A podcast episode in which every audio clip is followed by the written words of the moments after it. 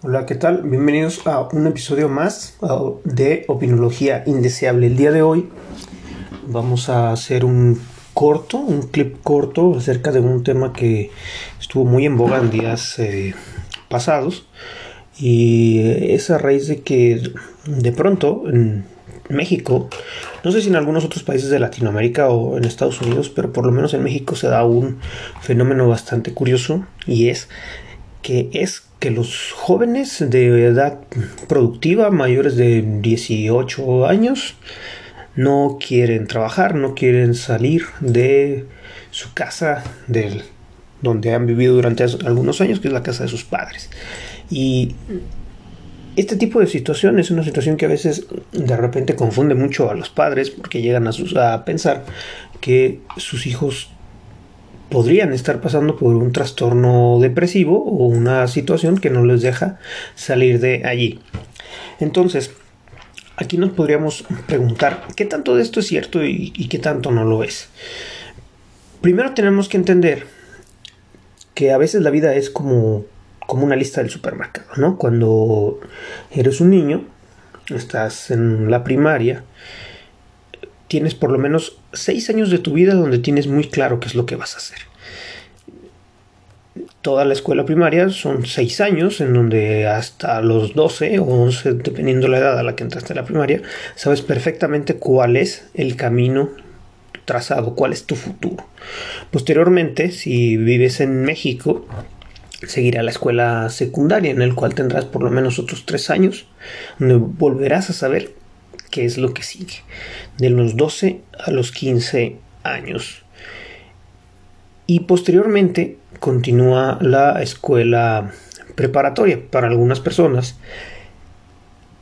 Si decides seguir estudiando, tendrás otros tres años donde sabes qué es lo que vas a hacer. Pero hay algunas personas que de pronto deciden trabajar o deciden dejar de estudiar y entonces entran a un trabajo muchas veces como para ayudar a la familia o cosas así. Y esto les da una sensación de que lo que sigue en la vida es trabajar como burros durante el resto de su existencia, ¿no? Entonces, estas personas que no estudian la preparatoria o que no estudian una carrera universitaria, siempre tienen mayor probabilidad de, de casarse a una edad muy joven y de tener hijos a una edad también muy joven. Pero ¿qué pasa con las personas que deciden sí seguir adelante? ¿no? Los que empiezan a estudiar la preparatoria, que tienen otros tres años donde ya saben qué es lo que van a hacer, y posteriormente la universidad. Pero recordemos, recordemos que al estar dentro de la universidad cumples la mayoría de edad, los 18 años. Y aquí es donde ya vas a comenzar una vida productiva en cualquier momento. Muy probablemente salgas la carrera a los 23 años y te tienes que enfrentar a la idea de trabajar por fin y ejercer aquel estudio en el que llevas ya por lo menos más de 10 años de tu vida. Entonces, si llevas 10, 12, 15 años estudiando, muchas veces no sabes hacer otra cosa que estudiar. Y aquí es donde nos encontramos a veces a unos tipos de personas que no, de, hombres y mujeres, que no quieren llegar a ser trabajadores, no quieren llegar a trabajar y entonces a veces inician una carrera, no la terminan y luego inician otra, no la terminan y luego inician otra.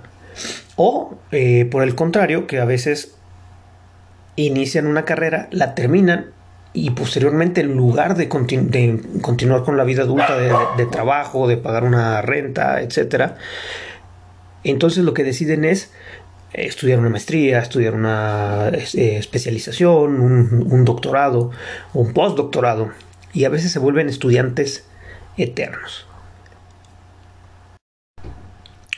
El problema de los estudiantes eternos es que a veces te encuentras con personas de más de 30 años que nunca han probado la experiencia laboral, que realmente no saben enfrentarse a un horario de entrada, a un horario de salida, a eh, cumplir con responsabilidades de pagar rentas, pagar luz, pagar agua, etc. Y esto a la larga se convierte en una zona de confort. Eh, cuando una persona está, en, eh, un joven se encuentra en casa de sus padres, está en una zona de confort, en donde tiene comida, tiene eh, sus tres comidas al día, tiene quien le lave, quien le planche, eh, una, no tiene que pagar una renta, tiene muchas veces servicios como de internet, agua, luz, servicios de entretenimiento, juegos de video, etc. Y son cosas que no paga él, que no salen de su, de su bolsillo, sino que son sus padres quienes lo están manteniendo. Ahora sí que es una persona mantenida, ¿no? Entonces, mientras este joven se mantenga allí, en ese mismo estatus de estudiante o de, o de, o de una persona que simplemente está en su casa, no tiene que hacerse responsable de nada. Entonces, esto crea una zona de confort. ¿Qué es una zona de confort? Una zona de confort es un es un estatus, un estado del cerebro, en donde el cerebro llegaba viviendo así X cantidad de años, ¿no? 10 años, 5 años, 3 años, la cantidad de, tiempo que sea. Pero el punto es que el cerebro ya sabe vivir así. Puede vivir mal, quizá quejándose, quizá sintiéndose mal, pero ya sabe vivir así. Esa es la manera. Podría vivir quejándose, pero, pero ya lo sabe, tiene años haciendo exactamente lo mismo. Entonces, es muy difícil salir de las zonas de confort, sobre todo cuando estas implican supervivencia. No es lo mismo estar en casa de tus papás, donde te lavan, te planchan, te dan comida, este, tienes internet y tienes un, techo eh, gratuito, a que de repente salgas a una casa que tienes que amueblar, que tienes que hacer tu comida, que tienes que pagar luz, renta, agua, gas, tener X cantidad de responsabilidades. Entonces, cuando de repente algún, algún padre de familia me, llega y me pregunta, es que mi hijo no trabaja, ¿por qué no trabaja? Está deprimido. Sí, puede ser que a lo mejor su, su hijo padezca de una depresión, pero en muchas ocasiones esta depresión va ligada, es una depresión que tiene mucho que ver con un estado de desocupación del joven. Recordemos que al cerebro le gustan las experiencias, las experiencias nuevas, y a la larga, aunque un joven no trabaje, no estudie o se la viva en su casa este, haciéndose pendejo, básicamente este joven sí sufre por ello.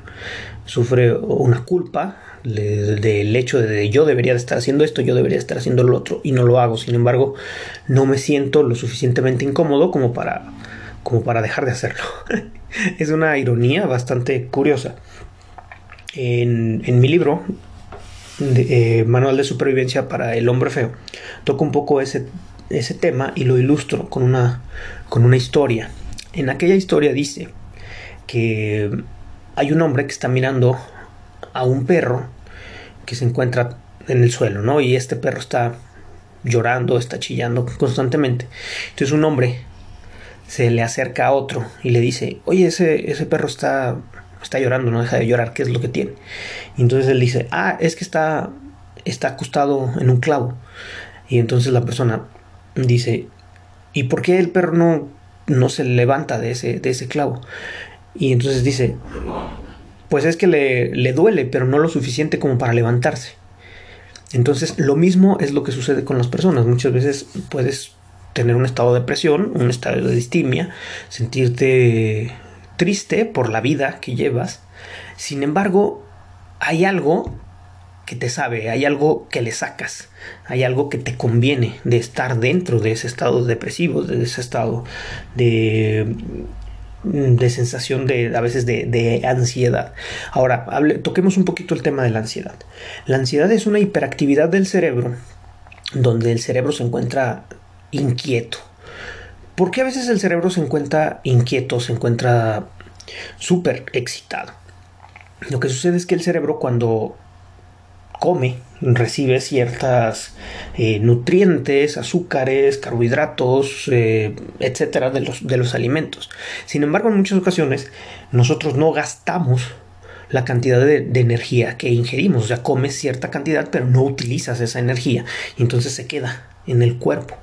Si este joven, si esta persona que está todo el día en, casa no utiliza esa energía, como por ejemplo haciendo ejercicio, o yendo a trabajar, o haciendo eh, labores domésticas, etcétera, lo que empieza a tener es que su cuerpo empieza a desear moverse, desea hacer otra cosa y entonces empiezan a tener movimientos involuntarios como mover mucho este, las manos, mover mucho los pies, las rodillas, este, incluso hasta llegar a hacer movimientos de, de bamboleo eh, las manos, los dedos, morderse las, las uñas, eh, rechinar los dientes, apretar los dientes, eh, diferentes tipos de ideas rumiantes. Una idea rumiante es una idea a la que una persona está pensando todo el día en ella, ¿no? Por ejemplo, este, las personas son muy temerosas que dicen, no, es que tengo, mucho miedo a salir a la calle, tengo mucho miedo que me asalten, tengo mucho miedo que me roben, tengo mucho miedo que me violen, ¿no?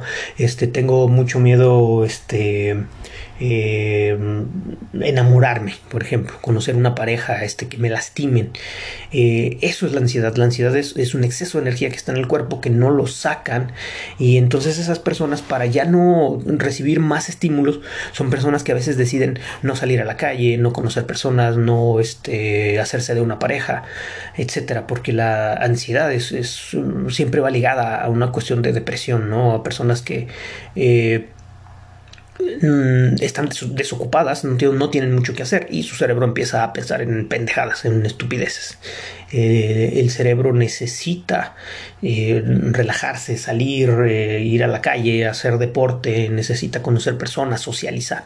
Sin embargo, si no lo haces, si te la pasas en tu casa encerrado todo el tiempo, entonces la ansiedad se empieza a apoderar de ti y entonces empieza a tener ciertas conductas destructivas. Incluso por eso es, esa es una de las razones por las cuales hay drogadictos, hay personas que les gusta mucho beber, el alcohol, fumar, etcétera, porque el, el cigarro ayuda a calmar los nervios, el alcohol es un es, es una droga depresora del sistema nervioso central, el, la marihuana también es una droga este, depresora del sistema nervioso central, y estas drogas lo que hacen es calmar la ansiedad, calmar el cerebro. Entonces hay personas que a veces ante un cerebro hiperestimulado con demasiadas sensaciones por un lado y por otro deciden drogarse este, o distraerse, ¿no? Incluso también la, distracción es una manera de, de, paliar con la ansiedad, ¿no? Ver la televisión, estar comiendo, también es una conducta compulsiva, comer, comer, comer. Y eso obviamente pues, te lleva a la larga a subir de peso. Entonces, aquí la pregunta es, si mi hijo ya está pasando por todo este proceso, si ya está pasando por toda esta situación de que no quiere salir a la calle, de que no quiere eh, tener una novia y casarse y tener hijos, no quiere seguir estudiando, si no quiere este, salir de la casa, ¿cuál es la solución? La solución es correrlo de la casa. Este, no estoy hablando de decir sáquelo a la calle, al desamparo. No, pero a veces es bueno que los hombres adultos, sobre todo si estamos hablando de hombres de 30 años, de 35 años, este, si nunca se han logrado enfrentar a la realidad de pagar una renta, de pagar una luz, todo lo que mencionamos anteriormente, serán hombres que siempre serán hijos.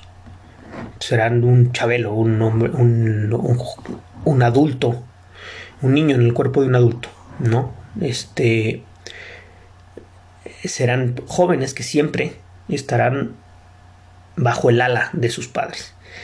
Este, si usted considera que correr a la persona de la casa es una situación demasiado este extrema, porque pobrecito de mi hijo y no vaya a ser que se muera de hambre, entonces considere ponerlo a trabajar, obligarlo a trabajar.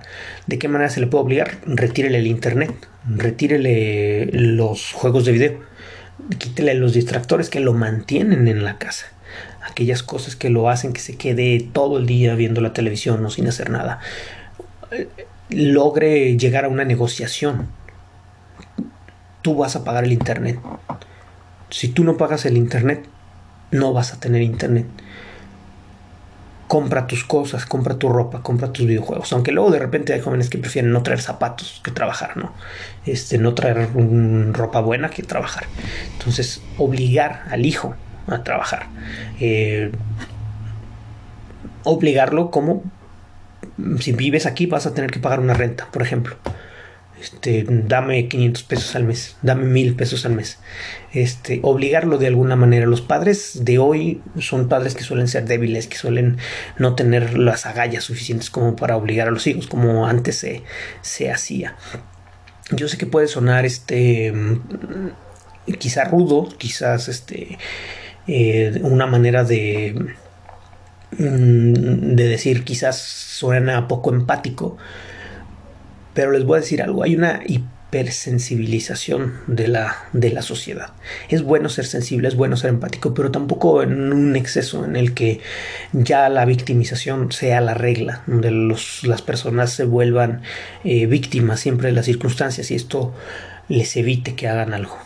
Entonces, en este capítulo es importante que ustedes hayan aprendido que las personas están sin trabajar y están en su casa porque es una zona de confort que esa zona de confort es alimentada por los padres, por los padres que no obligan a los hijos a darles responsabilidad, a trabajar, a, ganarse la vida, a saber lo que es eh, tener una responsabilidad, porque esa es la palabra clave, responsabilidad.